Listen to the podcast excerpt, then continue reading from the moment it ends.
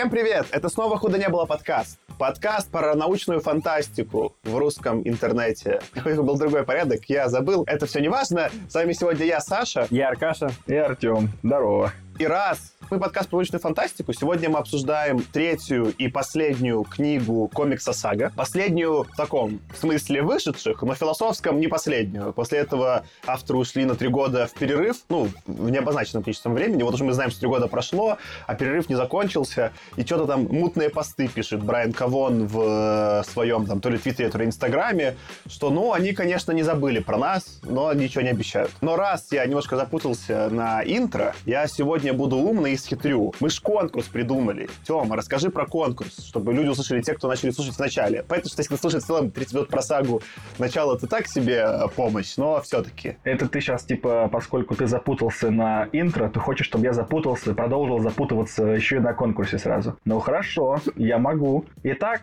конкурс. Вы нам присылаете какую-нибудь интересную или не обязательно интересную историю в Телеграм-чат, в чат в личку, или на почту. История должна быть связана с тем, как вы про нас узнали, как вы нас слушаете, где вы нас слушаете, что вы делаете во время того, как вы нас слушаете, с кем вы нас слушаете, сколько раз, с какого момент. Ну, вы поняли. Ну, все, хватит. Хорошо. Я хочу, чтобы ответы на все эти вопросы содержались в одной истории. Хватит любого аспекта из предложенных. Но если кто-то напишет историю, где все чекбоксы будут галочками отмечены, это будет точно приз. Приз у нас такой. Это винтажная обложка комикса, оформленная в рамочку. Мы ее пришлем туда, где вы находитесь. Если вы находитесь где-то, куда мы сможем прислать, не в Гренландии, не, в, не на Аляске, хотя, в принципе, просто дольше. Так я думаю, кстати, Почта России может на Гренландию, скорее всего. Ну да. Нет большой. Тогда живите где хотите и пишите нам. Вот и все. Только риски увеличатся, что, ну, там, что-нибудь разобьют по дороге. А так, дедлайн конец сентября. Если вы нас слушаете еще сентябрь, то вы еще успеваете. Если уже конец сентября или самое начало, вот присылайте. Мы там, конечно, пару дней октября, скорее всего, потерпим, но в самом начале октября будем записывать просто финал сезона, и в нем мы расскажем про приз. Кайф! Как это? У меня есть классический вопрос перед пересказом. Что новенького? Как дела у вас? Ой, я посмотрел легенду о зеленом рыцаре, которая вышла недавно. Я видел, что типа критики дико восхищались, а люди плевались. Я могу понять, почему люди... Ну, плевались, наверное, неправильно. Ну, там какой-то разброс, ну, вот есть метакритик, и там есть, типа, оценка, агрегированная по критикам и по людям. Там какой-то 2 или 3 балла разброс, где по десятибальный, что, ну, редко бывает, чтобы такой... Понимаешь, это фильм для задротов. Вот, что ты посмотришь, ничего не поймешь или там, ну, не, что ничего не поймешь. Ты как бы поймешь, что тут что-то надо разбираться, пойдешь почитаешь, пойдешь прочитаешь вот эту вот поэму о Сэре и Зеленом рыцаре, которая изначально выпускалась, почитаешь трактовки на Википедии, интерпретации, посидишь и подумаешь, вот там вот, ну, но, но снимали просто вот, вот он, ну, он для задротов. Я просто посмотрел 15-минутный ролик, где режиссер рассказывает, как он монтировал одну из сцен. И он рассказывает, как он ее больше года монтировал параллельно со всем остальным. Вот тут он вот это хотел сделать, вот тут он вот этим смотрел, а вот тут они так собирали. В общем, задрот для задротов. Ну, я правильно понимаю, Арка, что тебе понравилось? Мне скорее понравилось, потому что я потом пошел и, и начал разбираться, и еще почитаю. Я чувствую, это, это ружье еще выстрелит, когда скажут, знаешь, в конце выпуска Аркаша, что ну эта сага-то, конечно, не для задротов была, поэтому минус балл. Ну, в общем, если любите себе мозги покомпостировать, вот, пожалуйста, то есть, как бы там почитать, там... А ну, что по визуалу? Я, я слышал, что там, типа, просто визуальность, ну, именно операторская работа крутая. Визуально, да, очень круто снято. Это как бы, ну, тоже оператор и режиссер прям задроты в лучшем смысле этого слова. Каждый, блин, кадр выверяли. Ну, не каждый, но это прям очень-очень красиво смотрится. То есть это вот, блин, я не знаю, то есть я не знаю, с чем сравнить. Но снято очень классно. У меня что-то ничего интересного не произошло за неделю. Пожалуй, только то, что я, я, кажется, в прошлый раз говорил про то, что я хочу поиграть в Neverwinter. Что-то там я про это как-то упоминал. Вот я поиграл, вспомнил, почему я перестал давно играть. А перестал я давно играть, потому что я сумасшедший человек и слишком легко проваливаюсь в эту черную дыру игры. И мало того, что я время в ней как бы готов провести столько, сколько надо, но я еще и неадекватно себя начинаю вести. Если у меня что-то не получается, я очень сильно злюсь. Про меня можно знать, что когда давно еще я там я уже не помню, на какой даже приставке было, на какой-то там старинной, значит, э, Xbox э, Lite или что, я не помню. Я имел как бы удовольствие бросать джойстики в стену, если что-то шло не так в FIFA. И также я сломал не одну клавиатуру еще на ПК, и ни одну полочку, на которой... У меня была полочка, которая выезжала из-под стола, на ней была клавиатура. Вот я ломал и клавиатуру вместе с полочкой потому что я вот немножко психованный в этом плане человек, и как бы никак иначе, кроме как воздержанием, я не знаю, как это чинить, поэтому я стараюсь поменьше играть, но что-то как-то очень хочется. Приходится пить, алкоголь так на тебя не действует, да, и ты такой, ну, тогда буду пить. Ну, да. Я обычно, когда один-то играю, я не такой психованный, но когда какой-нибудь компетитив, ну, то есть я бросал пару раз геймпад в стену, когда проигрывал что-то соревновательное. Ну, Да. потому что когда очень стараешься, и потом вот ты хотел что-то сделать, оно не получилось, и ставки высоки, оно прям очень как-то... Как-то мне, мне никогда не было, типа, обидно на соперника, а обидно было, вот геймпад почему-то был виноват. А, Он не не дожал эту кнопочку в нужный момент. Да, ты виноват, долбанный геймпад. Еще одна, еще одна фишка. У меня там, я рассказывал вам про некоторые сложности на работе, и в какой-то момент я понял, что я могу победить свое плохое настроение шопингом. И я купил себе просто так, ни вообще не привязываясь ни к чему, геймерскую клавиатуру, которая светится. Это одна из самых бессмысленных покупок в моей жизни, но, господи, как красиво. Они сейчас очень клевые. Они переливаются там всеми цветами радуги, там что-то миллион там этих цветов или сколько-то миллионов. Можно сделать так, что ты нажимаешь какую-то клавишу, и от нее как круги по воде, по другим клавишам расходятся разные цвета. Может там как огонь гореть. Короче, ребята, прогресс вообще шагнул. Шагнул прогресс. Красивые. Красивые. Я про это прогон делал, когда я экскурсии водил на русском Man. Я там немножко про это рассказывал, что арт сильно поменялся на всяких ивентах, потому что светодиоды стали сильно дешевле, их стало очень дешево программировать. Ну, то есть, там, если ты хотел 20 лет назад какое-то освещение ночное, тебе нужно было, а, тащить какой-то генератор, что просто дорого и безумно, и ты мог просто какой-то свет включить. А теперь светодиоды жрут мало, ты можешь запитать их от чего-то, ну, типа, просто локального, можно от генератора, но просто сильно меньшего. И их очень легко, ну, условно легко и дешево запрограммировать на что-нибудь, чтобы они там какую-нибудь картинку показывали. Такое еще 10 лет назад было невозможно, и прикольно, что это визуал кучи, типа, ночных ивентов изменило. Так что ты наслаждаешься, ты, так сказать, вот на этом тренде выезжаешь с клавиатурами. Я вот это все очень люблю, оно мне не то чтобы сильно нужно, но почему-то я вот испытываю какое-то эстетическое удовольствие, что вот у меня раньше была просто клавиатура, а теперь она, блин, светится. Апгрейд. Круто, круто. Еще, конечно, могу отметить, что выходит же Дюна скоро. На следующей неделе И- относительно. да, что и у нас немножко разный подход. Саша вот хочет посмотреть фильм, а потом книжку обновить. Конечно. А я хочу наоборот. Я хочу наоборот. Я хочу книжку себе обновить, а потом фильм смотреть. То есть, а вы, получается, оба читали, я же правильно помню? Я читал, причем, ну, смотри, я не знаю, скажешь, просто потому что ты очень давно читал, я читал года три или четыре назад, я читал не так давно. Я почему-то вот именно Дюну пропустил в подростковом возрасте, она была одна из вот этих типа, самых топовых книг, которые почему-то я не прочитал. Я вот взрослым ее прочитал. А давайте я тогда вам вопрос задам. А мне бы вы как порекомендовали? Сначала книгу, потом фильм? Или пофигу, можно с фильма начать? У, Тут, э, смотри, э, я готов был дать тебе такую рекомендацию только после просмотра фильма, потому что вообще непонятно. Это очень... э, Но это будет уже поздно.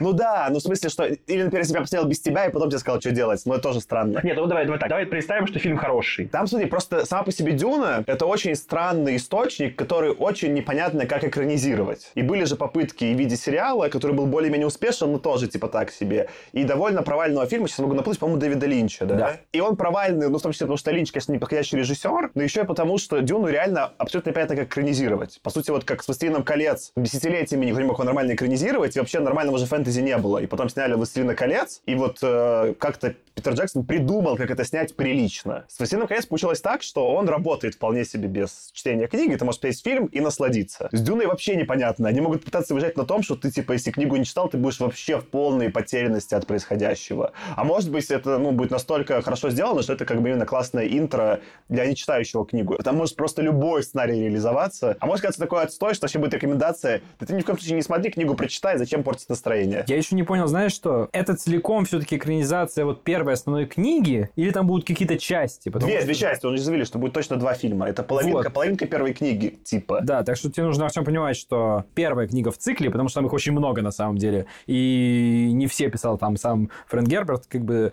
их очень много, и даже первую, самую, которая начала цикл, вот ее уже на два фильма разбивают. Ну, и второй ты не посмотришь сразу. Я тогда думаю, что все-таки начну с книги. И буду тогда в одной тусовке с Аркашей, который сначала перечитает, а потом посмотрит. А ты обоснуй, ты, Аркаша, про перечитать. Ну, в смысле, у Тёмы это понятно, что у него как бы ты просто, Тёма, либо всем рискуешь, ну, в смысле, как бы ты одно выбираешь, у тебя особо инфы нет, ну, что-то сработает.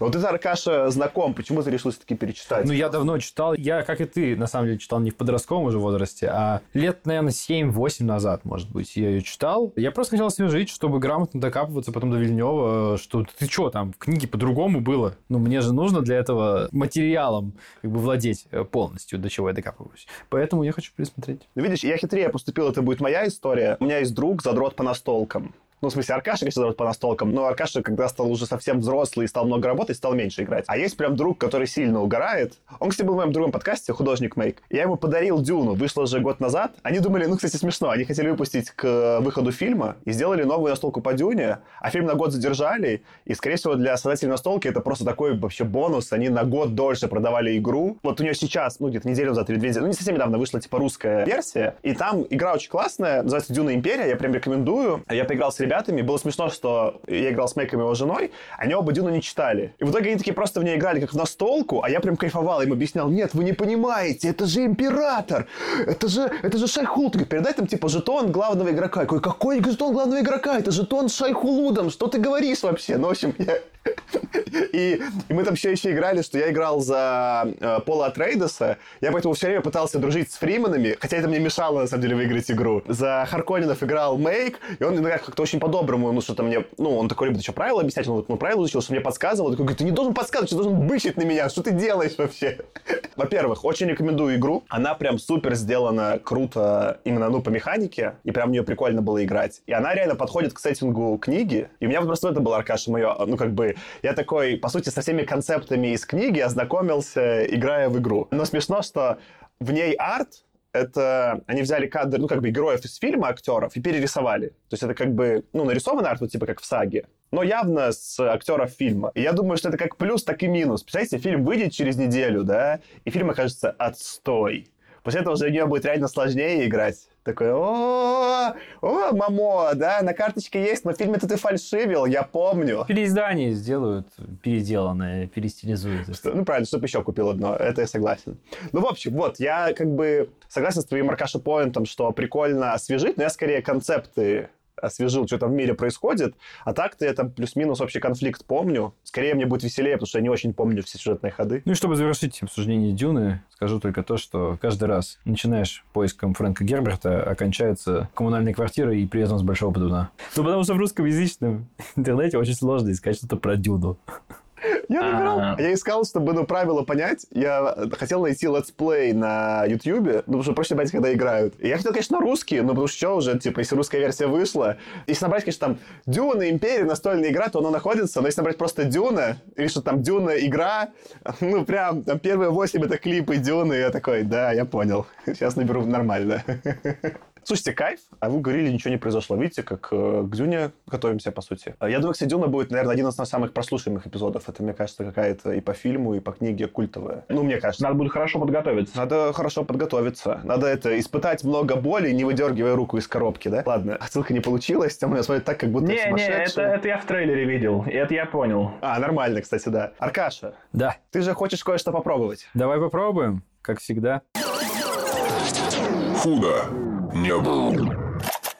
Итак, что у нас происходило в третьей книге Брайана Кабона и Фиона Степлс? Собственно, седьмой том у нас разворачивается на населенной комете Пханг. Корабль дерева туда приземлился, чтобы сделать дозаправку, потому что топливо у них совсем было на исходе. А вариантов не было, поэтому пришлось сажаться на эту комету, которая при этом всегда была такой центром безостановочной войны между двумя нашими сторонами вечного конфликта. Можно я маленькое для слушателей, чтобы они не потерялись? Мы обсуждаем третью книгу, в нее входят седьмой, восьмой и девятый тома. Поэтому Аркадий же и начал пересказ с седьмого тома. Да, и это сразу тоже главы или выпуски с 37 по 54, раз уж мы начали цифрами валить. Так вот, мы на комете Пханг. Ее Фэнк в русской версии называли. Фэнк? Ну, типа, как будто читаем такой вьетнамский манер. Ну, можно праздновать мой тут какой-то. Печь как Ф обычно читается, да. Ну, будет, давай, давай будет фанк, фанк или фэнк. Ну, это, учитывая, что она явно там как бы с э, закосом в ориентальщину, как, как хочешь, Аркаша. В общем, на комете точно Фэнк, накосячим. на комете Фэнк Хейзел находит себе нового друга Курти. Там живут такие разумные, я не знаю, еноты или даже вот, ну, какие-то, в общем, такие... сурки? Сурки, да. Такие тоже довольно миловатые ребятки, которые там под гнетом вот этой бесконечной войны страдают. Ну и с ними, собственно, наши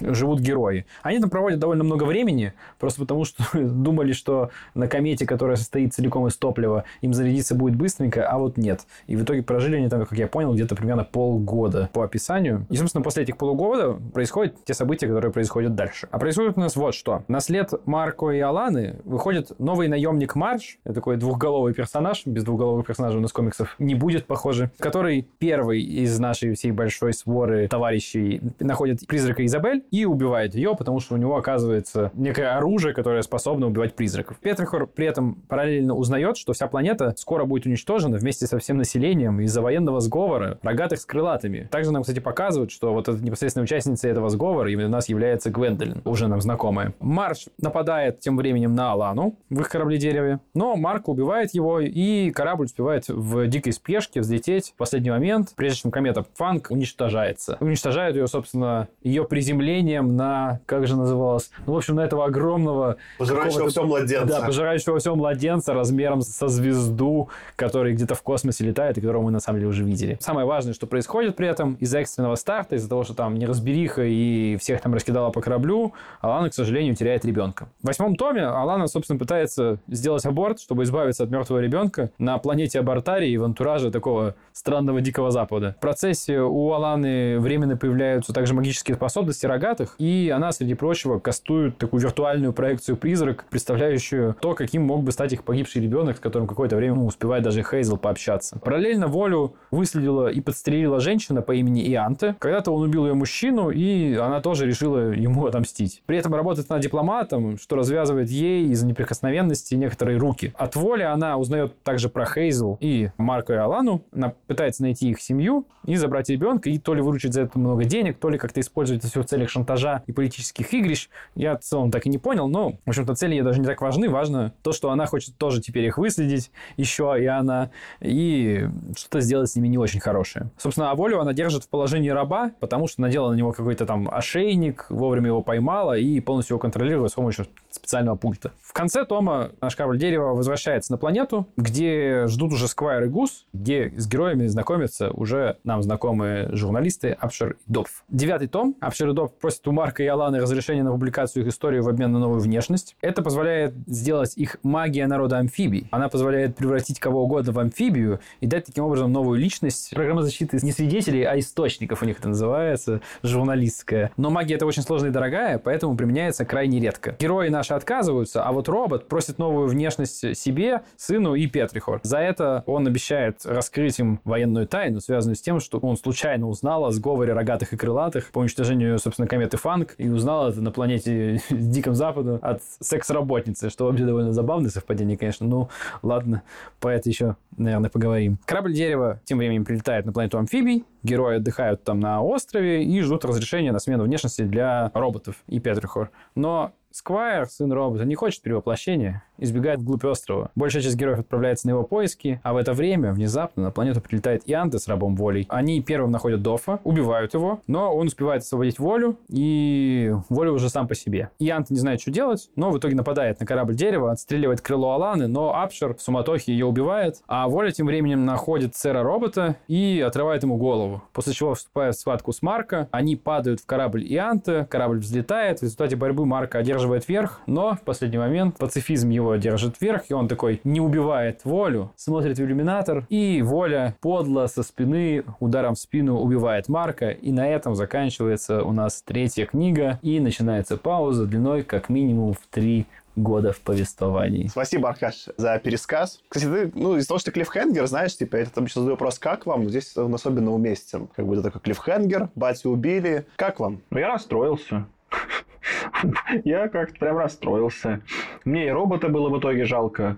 что у него э, такая новая типа семья начала образовываться. И батю тоже было жалко. И, естественно, в первую очередь мне было жалко Изабель. Это был мой любимый персонаж, поэтому дальше этой страницы я уже читал так, ну, это уже неинтересно.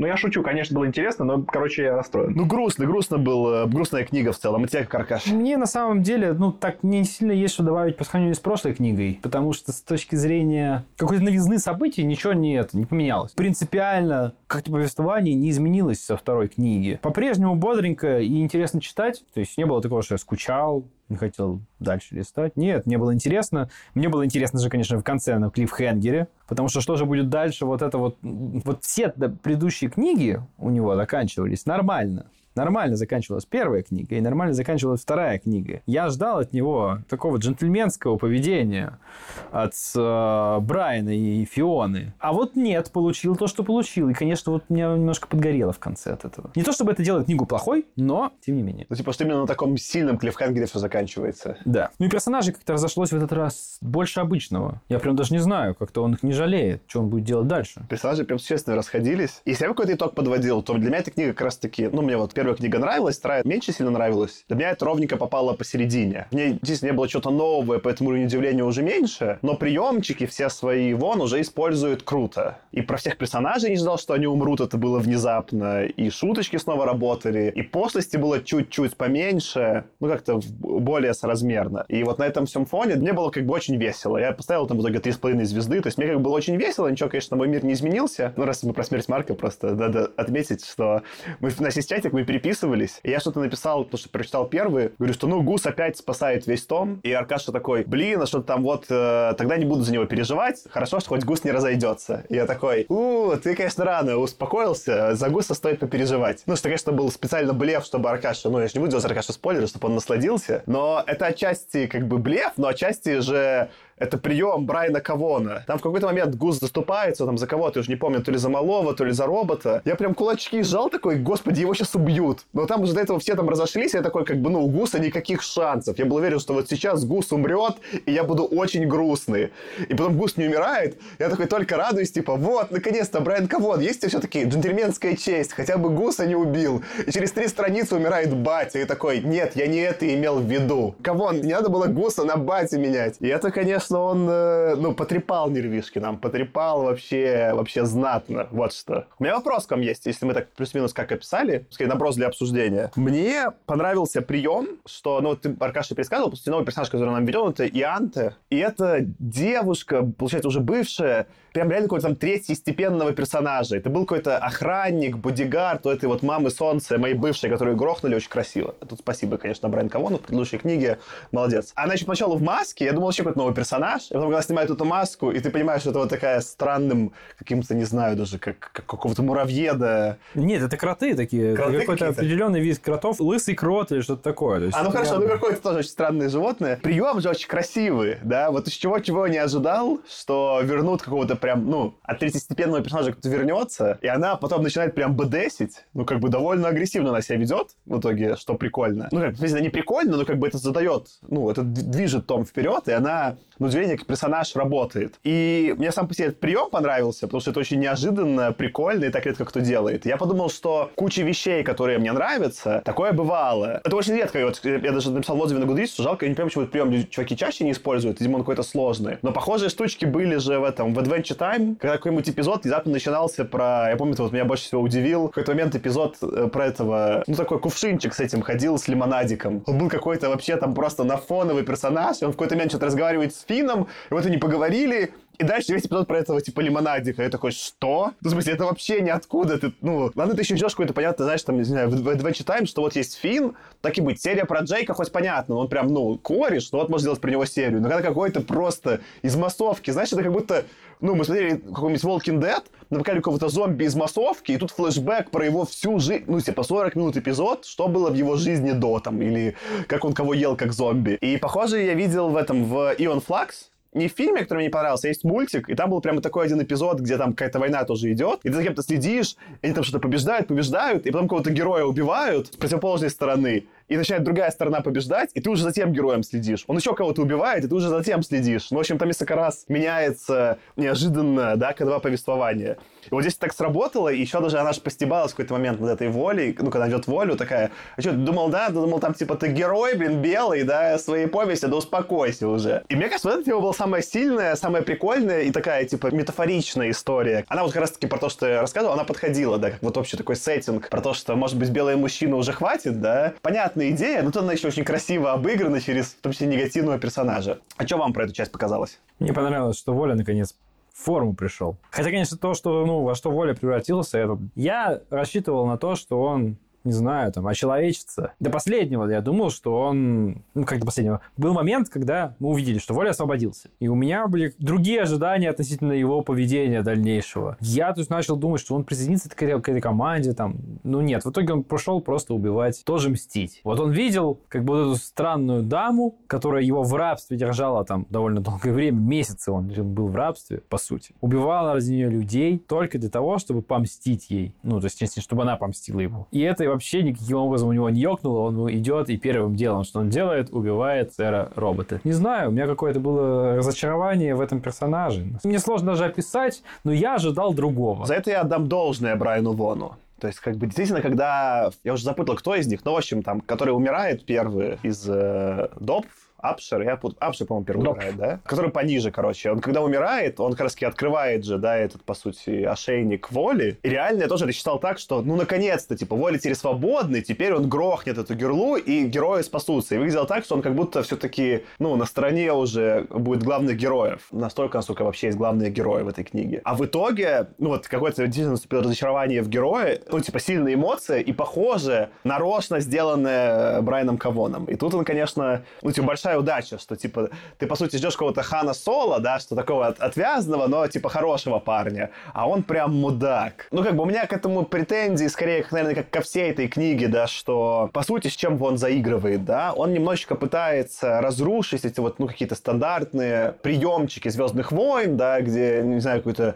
немножко безумный белый мужчина все разруливает, да, он говорит, ну, может, надо чуть побить пацифистам или там что-то еще, там, или женщины, да, он немножко в этом поле заигрывает. Но в итоге получается, ну, пока, посмотрим, что будет через 10 лет, посмотрим, конечно, что будет в оставшихся трех книгах, но получается вот что. За Маркин России не так интересно, потому что того, что он пацифист, он как-то все время просто буксует, и в итоге все равно свой пацифизм умирает. А персонажи, когда они просто, ну, когда снова смотришь «Звездные войны», и там нет этого постмодернистского флера, оно весело всю дорогу. Ну, потому что не подразумевается, что это не весело, и тебя не отвлекают. А тут как бы тебе такой говорит, э, знаешь, все время такой подмигивает Брайан Кавон, ты что, сейчас насилием наслаждаешься? Да? Да? Достаточно взрослый. И это, конечно, как бы, ну, вырывает из э, контекста повествования. Понятно, что такой там условный Кубрик, как делает то же самое в сталинистической оболочке про войну, у него есть цель специальная. Он говорит, я вам покажу, что война это очень плохо. Я вас сначала погружу, чтобы вы начали из этих военных переживать. Вам покажу какие странные мудаки, да? Ну или там страшные мудаки. Это как бы главный посыл художника. А Брайан Кавон тут не такой, он говорит, не-не, мы как бы мы все еще развлекаемся. Просто, ну, как бы, вы поняли? Я вам подбегнул. Мы вот э, развлекаемся так, чтобы немножко чувство вины почувствовали. Не знаю, как бы, не то чтобы я это критика, но для меня это чуть-чуть э, не помещает это, да, как бы, это не какое-то высказывание, не знаю, политическо-художественное, но и не развлекательное. Это где-то такая странная серая зона,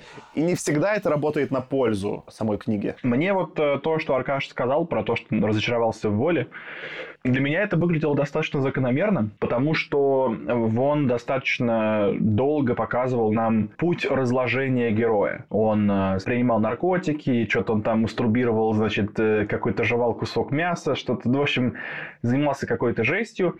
И в конце концов загремел, как бы стал узником какой-то тоже слегка отъехавшей от ревности девушки. Поэтому кажется, что вот этот вот путь от ну, просто слегка странноватого наемника, который от всего устал, до наркомана, до, значит, отъехавшего совсем чувака, который убивал по заказу, потому что не мог иначе, потому что был в, в оковах. Так что дальше он как бы, ну, все сильнее и сильнее отъезжал. Поэтому тут я, наверное, его не могу винить. Кажется, что он просто все. Он он уже неадекватен абсолютно. Я думал, когда, ну, именно про волю, не столько, наверное, конечно, тему субъективной мысли, сколько просто как идея. Я не курю, кстати, важный дисклеймер, я сам не курю. Но вот когда Воля курил сигареты, он был бедесный и крутой. А тут начал курить кальян, и кальян это настолько пошло и не альфа, насколько может быть. Ну вот просто даже визуально ты смотришь на Волю курящего сигарету такой, ну, нормальный пацан. Кальян такой сразу, ну, все, ничего хорошего с ним уже не станется.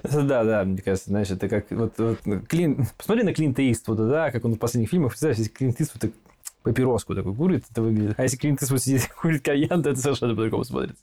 Ну, кстати, там был кальян, я даже не заметил. Да-да, там была прям, я сделал, сделал скриншот, там была сцена, где он, э, какой-то, понимаете, прям кальян покуривает. Ну, в общем, в целом, как бы, ты прав, э, потому что этот прием сработал, это вызвало определенный эмоциональный отклик. То есть я такой, ну, блин, ну, началось, устроили тоже мне. То есть вот эта сцена, где в итоге они там, он убивает робота, в которого врывается там внезапно Марка, робот все равно он убивает и отрывает ему так довольно мясисто голову, что ты тоже там до последнего думаешь, ну, будет, не будет. Ну, ты уже догадываешься, что что-то сейчас произойдет, потому что все-таки такие стычки у Вона не кончаются ничем. А, Хочется сейчас, ну, конечно, немножко не в тему развития, но у меня сейчас, знаешь, как главная претензия к Воле, что у него нет усов. Мы уже видели, как он хлоп чуваку голову разбил ладошами, и он может оторвать рукой голову. И у него все еще нет усов. Это нарушение канона. Да, это Саша отсылается снова к Инвинсиблу и Вильтрумитским воинам, потому что у всех Вильтрумитов, это кто не читал, раса там таких суперсильных чуваков, суперменов. Раса суперменов, причем супер воинственных и супер жестоких. И у них у всех есть усишки, такие же, как у Фредди Меркьюри. То есть, да, там главный злодей,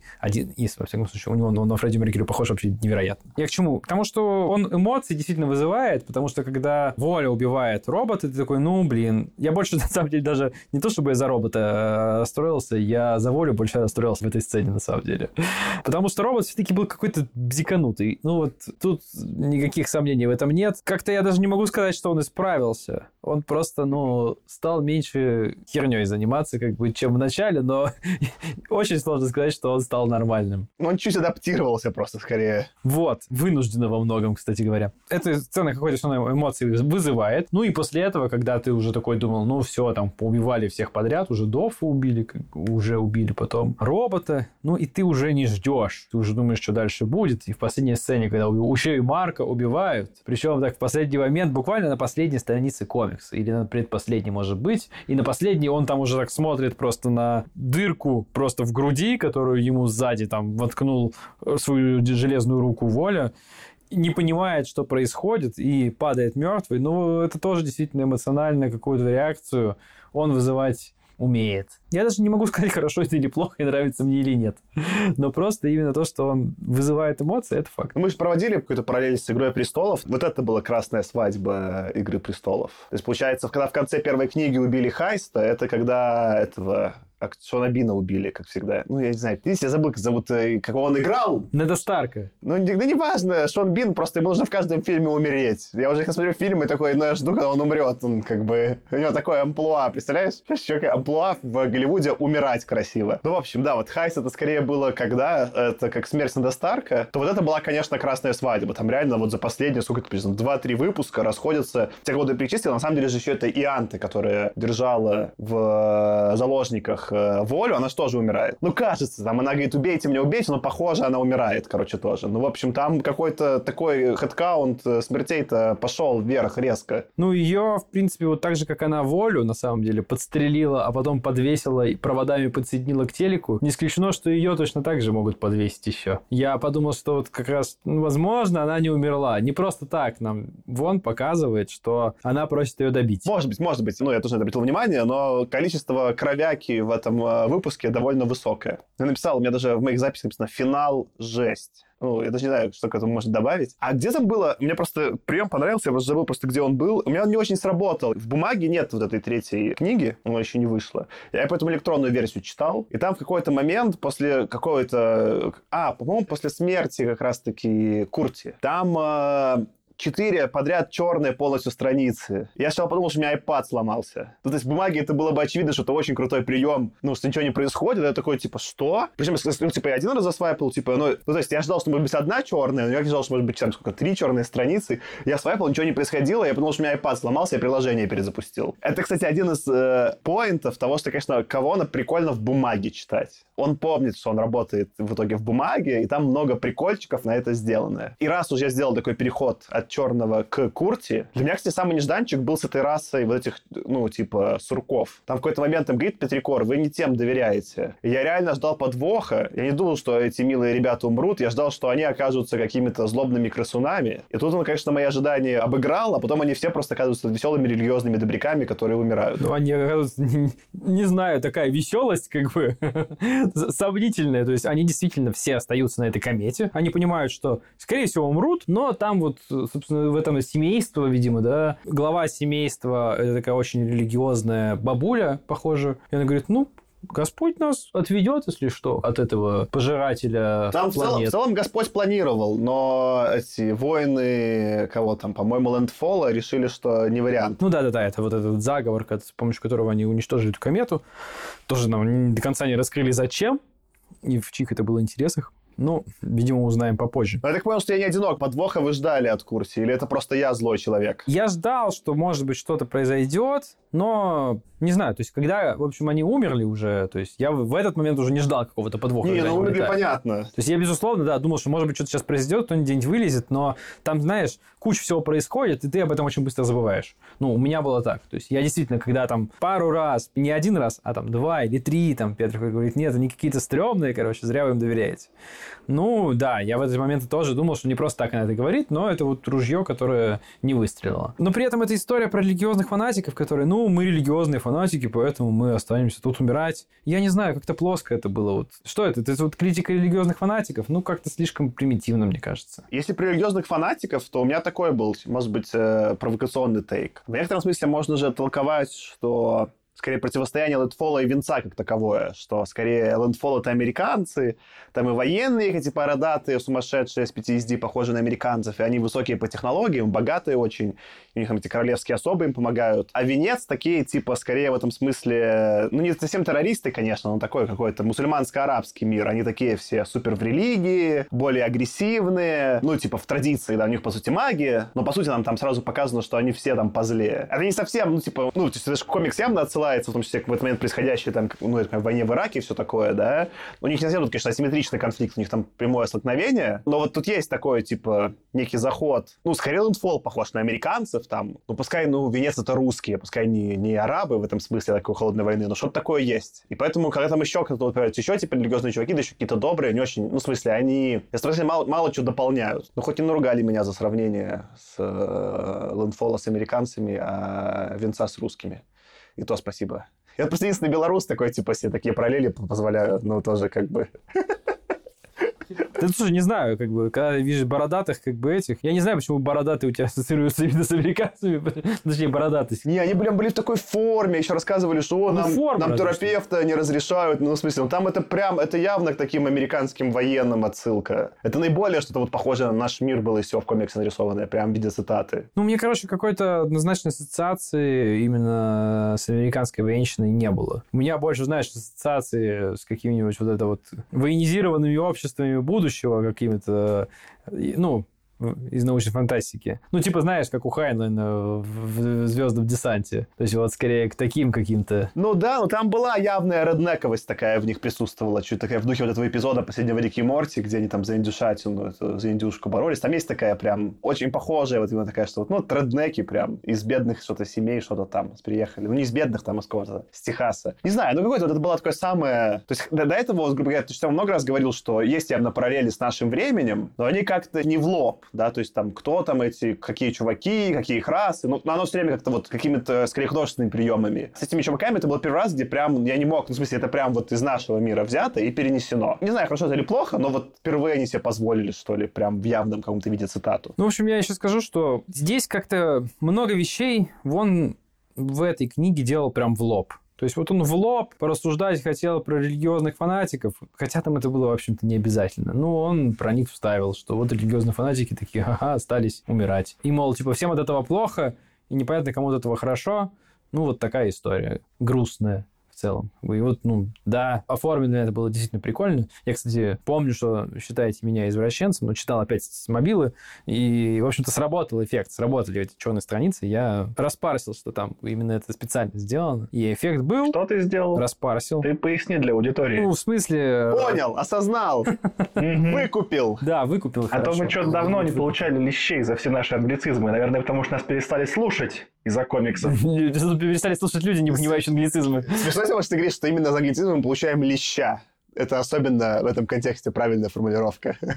Ну да. А, так вот, ну вот про религиозных фанатиков было немножко в лоб. Рассуждение про аборты тоже было довольно-таки в лоб, потому что он там вставляет вот такой марк, мол, ну, привозит Алану делать аборт, и при этом сам, ну, вообще я аборт не очень-то уважаю, потому что это же тоже убийство. Вон, это как бы зацепляет тему, но тоже дает какие-то две позиции, которые друг с другом толком не спорят. И нам какого-то спора не показывает. Вот он говорит, что есть какой-то там идеологический конфликт, и дальше все, и дальше история кончилась. Тоже как в никуда. Как-то совсем в лоб ее подал, и своего мнения даже никакого сам на самом деле не дал. И вот такого в этом как-то книге было больше, чем в других, как мне показалось. Кажется, что у Вона такая позиция наблюдателя, что он просто, вот, условно говоря, заходит в Твиттер и читает просто все то, что сейчас актуально. Просто как темы, как хэштеги. Аборты, расовый вопрос, условно это Black Lives Matter, не знаю. Ну вот какие-то темы просто. И он понимает, что это то, что людей волнует, и никто, кроме него, как будто бы в комиксе про это не скажет. Неважно как. Ну, в смысле, с позиции или без позиции, а просто в качестве свободы слова. И он это делает. Трансгендерные личности, он просто показывает, что они просто ходят по миру, ты можешь на них наткнуться. Ну, я наткнулся, наткнулся. Геи, все могут быть геями. То есть, вот он как просто показывает, что жизнь вот, вот она разная, и все. А дальше он этого действительно ничего не сообщает своего. Просто я наблюдаю жизнь, она вот такая. Что я по этому поводу думаю? Не знаю. Просто вот смотрю. И вы посмотрите. Вот как-то у меня такое ощущение, от вот такой вайб, что типа экшен экшен, а социальность, она просто для того, чтобы заземлить вот фантазию, чтобы это считывалось как то, что актуально прямо сейчас. Мне нравится твоя трактовка, она похожа очень на правду. Я тут скорее только хочу конечно, добавить, что прикольно, там вот э, я прочитал уже в конце книги эти интервью, и там был вот раскрыт этот момент, что они нарисовали обложку еще первого самого выпуска, где Алана кормит грудью, и там даже ничего не видно, в смысле, там даже грудью это не видно. Ну, и там смешно пишет эта Фиона, что да я 27-летняя тогда была, у меня не было детей, мне как бы, мне вообще даже никакой задней мысли не возникло. А в итоге именно эта обложка стала скандальной. Ну, то есть, оказывается, куча людей подгорает в Америке, что нельзя вообще показывать никак грудь, нельзя кормить в публичных местах ребенка. На мой взгляд, это какое-то безумие. У меня даже безумие, что кому-то этого подгорает, вот что. А это прям был скандал-скандал. На этом-то фоне, конечно, то, что, ну, вот, э, вроде сага сейчас даже, она, по-моему, больше продается, чем Walking Dead. Это сейчас самый продаваемый комикс Image. То, что, по сути, в самом большом независимом комиксе а может быть вообще в самом большом, я не знаю, там, какие у Marvel продажи, может больше, может не сильно больше. Эти темы в целом поднимаются, это необычно, потому что «Звездные войны» себе вон максимум позволили, чтобы просто денег заработать, поцелуйчик, там, что двух девчонок, не в тему, да? Ну вот, и опять же, да, если сравнивать, например, вот, вот «Звездные войны», там э, поцелуй двух девочек не в тему. И тут, э, ну, может, позиции какие-то обозначены, да, поверхностно, но как бы тут явно вот аборт, вот что делать, можно так, можно так. То есть, как бы, в этом смысле глубина раскрытия темы уж явно больше всего мейнстрима фэнтезийного в принципе. Не, ну понятно, что как бы, внутренняя цензура Диснея не может многого позволить, и вон в Comics может себе позволить гораздо больше. Тут вообще даже никаких вопросов нет. Тут я, ну, конечно же, не это имел в виду. Мне скорее там, что он много тем позацеплял, таких глубоких, важных, и многие из них по верхам. Я скорее вот не знаю, как-то это немножко... Не, не то, что даже покоробил меня, но я это для себя отметил. Не знаю, раньше я этого такого не замечал. В третьей книге я это замечал. Я то знаете, что подумал? Я вот на прошлом, на первом, кажется, эпизоде говорил, что этот комикс запрещали в библиотеках, вот эта вот организация, ассоциация каких-то американских библиотек. И понимая, насколько остро социальные вопросы заявляются в этом комиксе, я удивлен, что его вообще в России сдали. Ну, потому что мы видим, что произошло с рекламой вкусвилла, и кажется, что любая организация, которая, скажем так, курирует в кавычках интернет, свободу слова и какие-то такие вот левые немножечко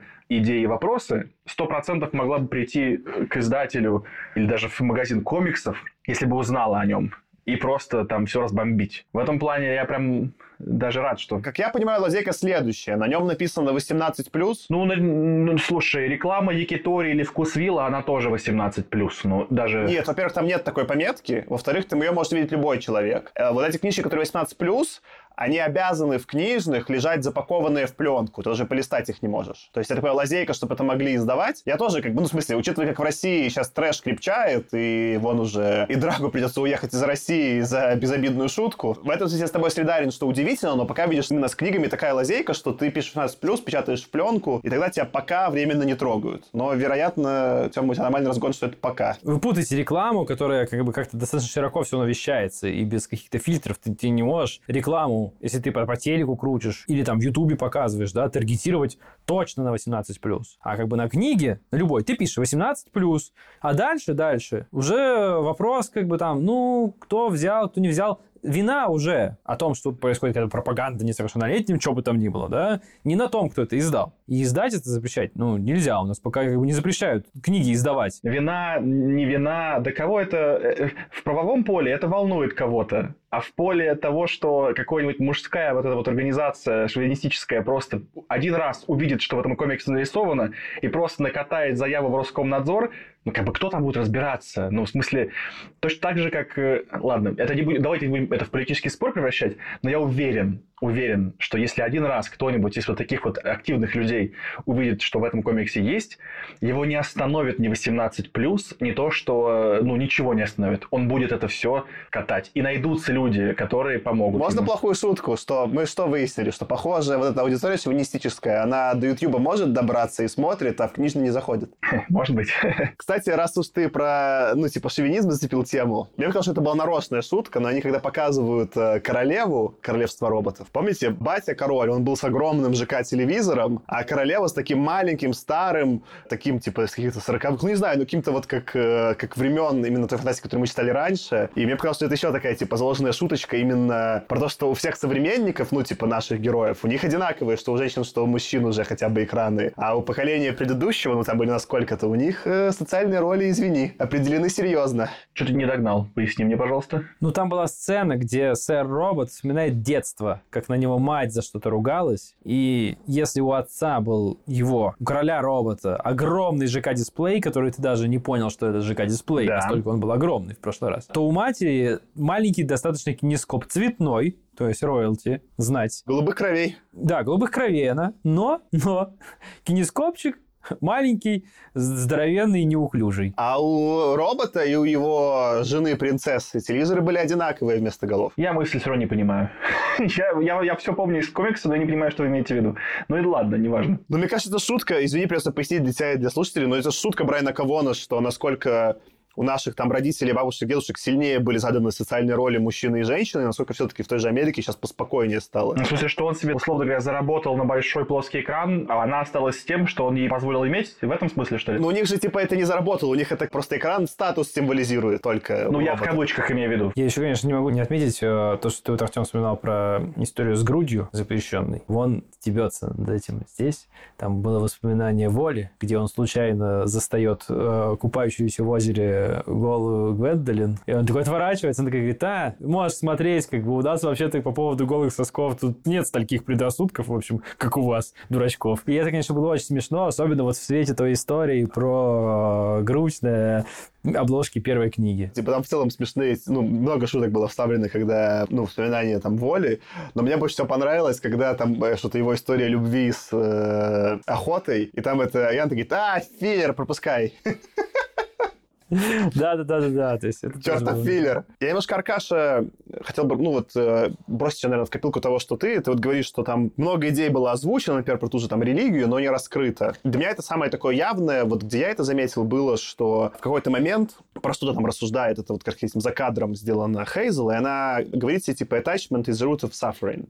Типа, что привязанность — это корень э, страданий. И это, по сути, прямая цитата из буддизма. То есть, по сути, там, как бы это такой один из постулатов буддизма. Но здесь это используется не как отсылка к буддизму, не так, чтобы как-то сюжет не чтобы как-то сделать при это высказывание, а просто ради шутки. Ну, типа, что она там, она кого-то решилась, поэтому смешно, типа, это вставить. И вот это похоже на то, что Тёма рассказывал, что, ну, Брайану Кавону, как бы, ну, сейчас мы шуточку, такую больше как аллюзию, амаш на современность ставим, и поехали дальше. А что там их философия и идеология имела в виду, ай да, сами разберутся, кому это важно. Мне в этом смысле кажется, что Брайан Кавон, он, конечно, там, э, как вот мы видим по последним страницам каждого тома, каждой книги, что он прям там готовится, пишет, но у меня реально возникло ощущение, что вот он такой, знаете, помните, мы на прошлой записи говорили, что там юмор пацанский, да, там темы пацанские. Это вот реально про то, что он такой свой чувак. Он не сильно шарит про буддизм, он не сильно имеет какую-то там серьезную позицию на религиозные там темы или на темы сексуальности, идентичности.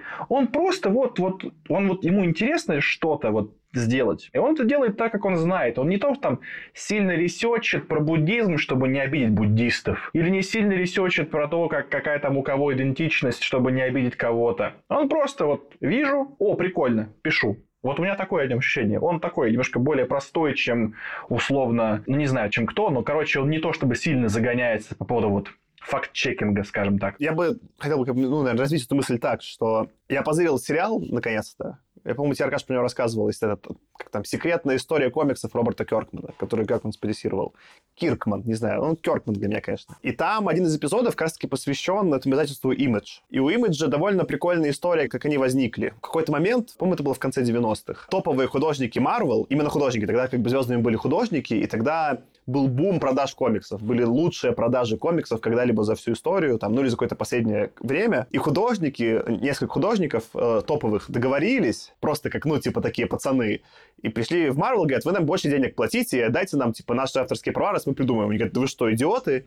И они ушли и сделали свидетельство Image. И оно в тот момент оказалось довольно супер успешным. Они придумали с того времени, кто там, наверное, самый известный остался, это был Споун, такой супергерой, такой, типа, в плаще, такой страшный. Ну, были какие-то еще другие. И потом случился, оказалось, что часть этого продаж высоких, это был просто бум на рынке. Какие-то там коллекционеры скупали комиксы, надеясь потом их перепродать. Потом оказалось, что, ну, типа, так не получается. И весь рынок обвалился, у Marvel вообще банкротство случилось, но, в общем, времена были не, не очень веселые для комиксов. И им это тоже коснулось. И они, на самом деле, когда только запустились, в какой-то момент занимали там чуть ли не треть рынка, что-то там 28% они рынка комиксов занимали американского. А потом, ну, там остались какие-то продающиеся серии, но в целом они ушли в небытие, в том числе, ну, потому что было отчасти эти комиксы были очень плохо написаны, они были созданы почти художниками без писателей, из, э, по-моему, там шестеро их было основателей или семеро, из них, по-моему, ни одного не было, все были просто художники, не было ни одного писателя. И они все были довольно сексистские, они все были такие супергероика с этими женщинами, с огромной грудью, как там еще стебались, типа, чуваки явно с э, проблемами со спиной, да, как бы что-то там как-то так спина не выгибается у здоровых людей. И мужчины, короче, супер накачанные. Ну, как бы вот, издательство, оно существовало, но у него были проблемы, часть художников, которые, с его создали,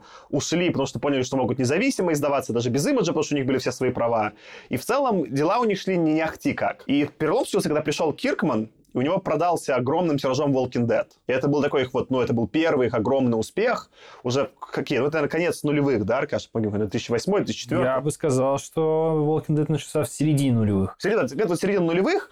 Он еще тоже долго разгонялся, а до этого тоже Киркман же ничего не написал. То есть, ну, это Walking Dead это его первый комикс, который выстрелил. Он был до этого неизвестный чувак. Его потом сделали одним из партнеров, и он стал первым писателем. И в том числе он начал форсить, и потом так случилось, что сейчас, по сути, и там было интервью с кучей людей, например, там было интервью с э, Келли МакКоник, по-моему, или как ее так зовут, она Beach Planet рисует и пишет. Пишет, наверное, только. Вот. И прикольно, что с тех пор, вот сейчас, как бы, когда в десятый имидж прям выстрелил и снова стал большой силой, туда пришло много писателей, и комиксы стали именно что diverse. В них появилось это вот разнообразие, и оно продается, что есть на рынке спрос, что на самом деле Америка очень мультикультурная, и там все рассуждают, что типа, ну, там люди не видели людей, как они. И что вот теперь это комиксы имидж, на самом деле, эту нишу закрывают, и это стало таким ренессансом, когда у них снова выросли продажи, и они теперь снова занимают существенную часть рынка, и, может быть, там одни из многих, кто растут, и вот Сага был первый комикс, который выстрелил еще сильнее Walking Dead. То есть у был такой как бы один локомотив Walking Dead, а сага, по сути, еще больше продалась, что как бы для всех, для них круто. И мне кажется, в этом смысле, что ты, Тёма, говоришь, ну да, Брайан Кавон какую-то, ну, вежливо, да, не пошло, а вежливо изображает важную для Америки вот эту мультикультурную повесточку, и она востребована. Возможно, просто когда мы смотрим это из России, Россия такая более монокультурная страна. Тут, э, ну, более люди все похожи. Ну, есть понятно, что тоже как бы там какие-то национальности, но в целом сильно этого меньше. Да и, и в плане культуры, в смысле, что, ну, вот есть там какая-то там э, постсоветская культура, скорее все вот все в постсоветской культуре выросли, не такой разброс, нет такого там, ну, может быть, грузинскую еду найти, но нет, как, значит, там в Америке 55 видов кухонь, какого хочешь вида. И в смысле, что люди этих э, культур живут и продолжают себя считать, типа, приверженцами этой культуры. Но вот тут какую-то прикольную нишу вон занял и вполне, вполне как-то вежливо на ней работает работает. Его, наверное, цель не высказывание сделать, а какой-то вот, ну, актуальный продукт. Худо не было. Я сменю тему. Я думал, что Артем про это скажет, но скажу я. Вообще, есть такой дефолтный троп в аниме. Это, это пляжная серия. Стандартный шаблон. Какой дефолтный троп? Вот есть в аниме вот все серия, где все идут на пляж. И я, конечно, поражал, что здесь тоже была серия с пляжем. Потому что они собственно, развлекаются на пляже. Весь девятый, на самом деле, весь девятый том, я уже сам начал путаться. И, ну... Я даже скриншот сделал, там гус лежит в очочках с сердечками, и они настолько ему идут. Я вот, ну, типа, просто заскрил, что это прекрасно. Я хотел в Телеграме найти стикеры с Гусом. На самом деле есть с Сагой, но там они все какие-то злые, во-первых, а на самом деле там не только злые моменты в Саге были. Я даже не знаю, то ли самому сесть вырезать, как бы, ну, с Гусом, за очками, вот этими сердечками. Да господи, ну как можно было это на стикеры не нарезать? Я прям не представляю. Я, ну, надо сесть будет, надо сесть, но как бы тяжело, но надо. Возвращаясь к этому, ну, я, конечно, думал, что Артем скажет, наш специалист по аниме, главный. Да, но на, на саге реально Тёма подводит. То, что, ну, там такая анимешная рисовка, это я заметил, про серию с пляжем ты заметил. Я вот даже не знаю, вот просто вон, это, это намеренно делал серию с пляжем, это так, как бы отсылочка, или это просто, ну, случайно так получилось? Слушай, ну он явно шарит в каком-то виде за японскую культуру.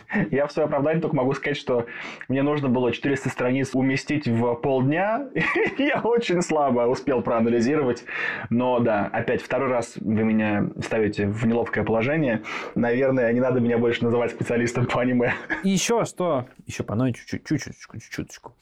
В этот раз какое-то уже, вы знаете, вот это совпадение, которое вот это совпало, вот как удачно, да? Сэр-робот приходит ровно к той секс-работнице, который только что плакался. Тот самый из двух во всем мире ландфолианский солдат, который знает о заговоре о уничтожении кометы Фанк. Ну ладно. Как бы все очень удачно вовремя происходит. То есть ровно-ровно в нужный момент, когда потерялся Сквайр, приземляется и Анте с волей. Ну, в общем, третьей книги, короче, какое-то вот количество вот этих вот очень удачных совпадений для того, чтобы сюжет хорошо двигался, было прям вот какое-то уже, ну, чрезмерное тоже. Вот я понимаю, что для того, чтобы сюжет был интересный, драйвовый, это необходимость. То есть, если ты начнешь анализировать там то, что было и в первой, и второй книге, скорее всего, то же самое будет. Но в первой и второй книге как-то у меня получилось на это не обращать внимания. Здесь у меня уже за это прям вот цеплялся глаз. Я не знаю, как у вас. То есть, это только я или вас тоже зацепило? Я думал, что целом повествование именно саги среди всех комиксов Вона, там больше всего таких типа Deus Ex Machina в духе блокбастеров в кино. То есть вот в фильме «Форсаж» это было бы, согласитесь, вот если смотреть серию условно «Форсаж», это было бы абсолютно неудивительно. Там в самый удачный момент, там появился либо нужно, либо таймер, нужно прям вот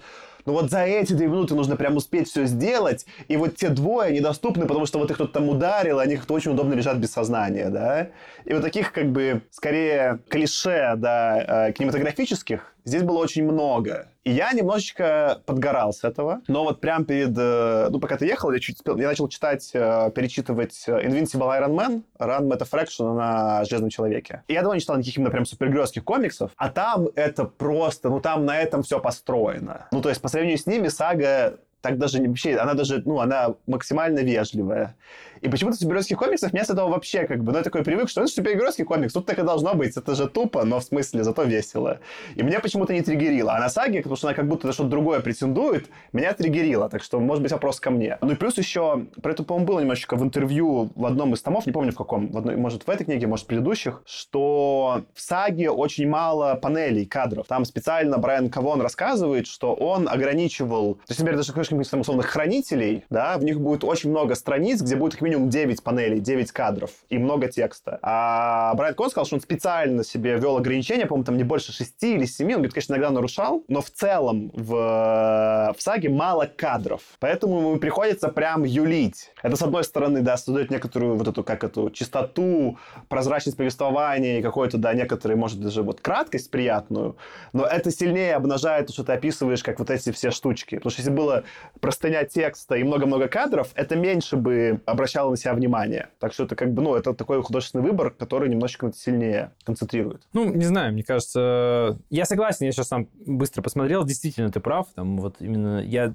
как-то визуально пока специально про это не думаешь, не замечаешь, про вот эту структуру с кадрами. Мне кажется, это никак все равно не оправдывает э, вот в этой в использовании вот таких внезапных совпадений и движения сюжета. Короче, ты скажи как? Тебе это коробило в третьей книге больше всего? И второе меня больше всего коробило, когда, по сути, никуда не двигало. Мне кажется, сильная сторона, вот что я вот люблю Брайана Кавона и что он делает лучше в своих комиксах, когда это получается удачно, то это настолько классные повороты сюжета, что я готов за это все простить. Поворот сюжета, например, который описываешь, что удачно получилось, что э, робот подслушал, да, ему- что там рассказала ему там э, секс-работница. Это привело к классному повороту сюжета. Я думал, что сейчас будет весь конфликт, как пол будут, не пол в смысле, а как э, свою национальность, не знаю что, расу, свой вид будут менять э, семья, ну, типа Хейзел, а в итоге это перекинулось на робота, я вообще этого не ожидал, а у им подгорает на самом деле сильнее в некотором смысле, и им более плевать там, да, что сменить. И это был крас... ну, это было во имя хорошего сюжета. И когда это во имя хорошего, как бы, моего развлечения, я, конечно, прощаю. Когда это, например, как во второй книге мне было при этом скучно, ну, как бы сюжета великолепного не происходило, такие же были надуманные повороты,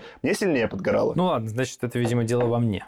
Потому что во второй как-то я, не знаю, не отследил такого. То есть у меня с этого... Во второй мне просто было... В общем, к другому докапывался, не к этому. Ну, почитай какие-нибудь другие комиксы Брайан Конт, видишь, что это прямо вот типичный приемчик. Вот через такое суперудачное совпадение ты такой опа, и начинает что-то происходить. Это вот прям его стили, ну, в смысле, это прям авторский прием. Ну, В общем, это понятно, да. Просто э, когда этого становится, ну, слишком много, да, когда там сначала случайно именно вот в этот момент эту комету решили разбомбить. Потом вот именно в этот момент, как бы там у них там шел нужный поезд, как бы это надо. Ну, короче, только всего случайно, весьма удачно подворачивается так, чтобы сюжет двигался. В этом томе не знаю. Артем, как тебе? Меня вообще это не Или тебя бомбило. вообще не цепляло? Меня вообще это не цепляло. Для меня это было абсолютно логично, вытекающее из того, про что ты говорил в прошлый раз, в прошлые оба раза, что это попкорновый комикс. Попкорновый комикс, который равняется в целом в каком-то смысле на боевики, на Голливуд. И в этом смысле, да, это, как Саша говорит, вот естественный и очень часто распространенный прием, поэтому я на него вообще чуть не триггерился. Я бы скорее был удивлен, если бы в этом попкорновом комиксе было как-то иначе, как-то более жизненно. То есть там жизненно тоже что-то было, но в целом я думал просто, да, вот такой комик, все понятно. Так и шутка же была про это же, когда там это Иоанн орет филлер, но это же тоже про то. По сути, весь, филлер старается Брайан Кавон убрать. В какой-то момент наступит момент, если у тебя короткий комикс, ты выбираешь филлер, будет то, что ты говоришь, Аркаша. Ну, ты начнешь видеть, как устроен сюжет. Не коробило, но норм. Можно я завершу это? Просто продолжая аналогию с попкорновым комиксом, похоже, у меня просто та стадия, когда э, ведерко попкорна еще не кончилось, но уже на исходе, и ты иногда цепляешь вот эти вот кусочки не раскрывшиеся, и ты такой, ну, блин, да, уже до этого попкорн был нормальный, а тут начинают на зубы слишком часто попадать не раскрывшиеся кусочки, и ты начинаешь быть недовольным немножко этим попкорном. Ну, опять же, ты этот комик читал просто Аркаш залпом, как, ну, как мы все читали залпом. Вот этот комикс, вероятно, мог бы работать повеселее с перерывчиками. То есть ты ждешь год, и потом как бы у тебя экшен, это меньше напрягает, чем когда ты читаешь залпом. Это такой немножко тоже, ну, это не майнд-менеджмент условный. Это шутка лучшая. Ну, я где больше всего ржал, вот где меня прям порвало. Шутка, где меня порвало в этот раз. Это когда Петрикар использует магию, чтобы у нее секса перепало. Она такая говорит, я, не, типа, я никогда не использую. Я сначала заржал, потому что никогда такого фэнтези не видел. Ну, в смысле, что это такое? А потом я подумал, что ну, если мы уйдем из мира фэнтези в реальный мир, то вот люди же там, эти там привороты, да, вот это все, это же, ну, в смысле, такой, я подумал, никто же так не делает, никто не использует магию ради того, чтобы секс получить. А потом подумал, что в реальном мире, не вот фэнтезийном так почему-то никто не делает, да, они там, надо убить кого-то, еще что-то, но вот в нашем мире ты к гадалке идешь примерно за этим или к астрологу. И как-то, ну, не знаю, вот это находка, находка, лучшая находка, я прям поржал, и, ну, еще и перепал я порадовался, в общем, э, ну, вот тут я прям хохотал. Не, ну видишь, у нее же даже сработало. Да-да-да, ну, в смысле, все нормально, вообще успех. Ну, вообще, я, знаешь, вот по поводу... Я забыл, как называются. Есть такая серия комиксов. Они такие, знаешь, это панели такие по страничке. Они псевдофантазийные, и они как раз обыгрывают э, ровно то, что ты говоришь. Блин, я забыл, я в следующий раз расскажу. Я забыл, как называется. Но есть прям, есть такие комиксы, где они над этим очень сильно ржут. Но это не комикс, это такая серия Ну, веб- картуны, веб- по сути, веб- веб-комикс. Да, скинь, я посмотрю. Давай, Тёма, нормальный наброс, давайте финальные мысли. Мне кажется, мы все основное обсудили. А начни, Тёма, раз ты такой бодрый. Худо не было.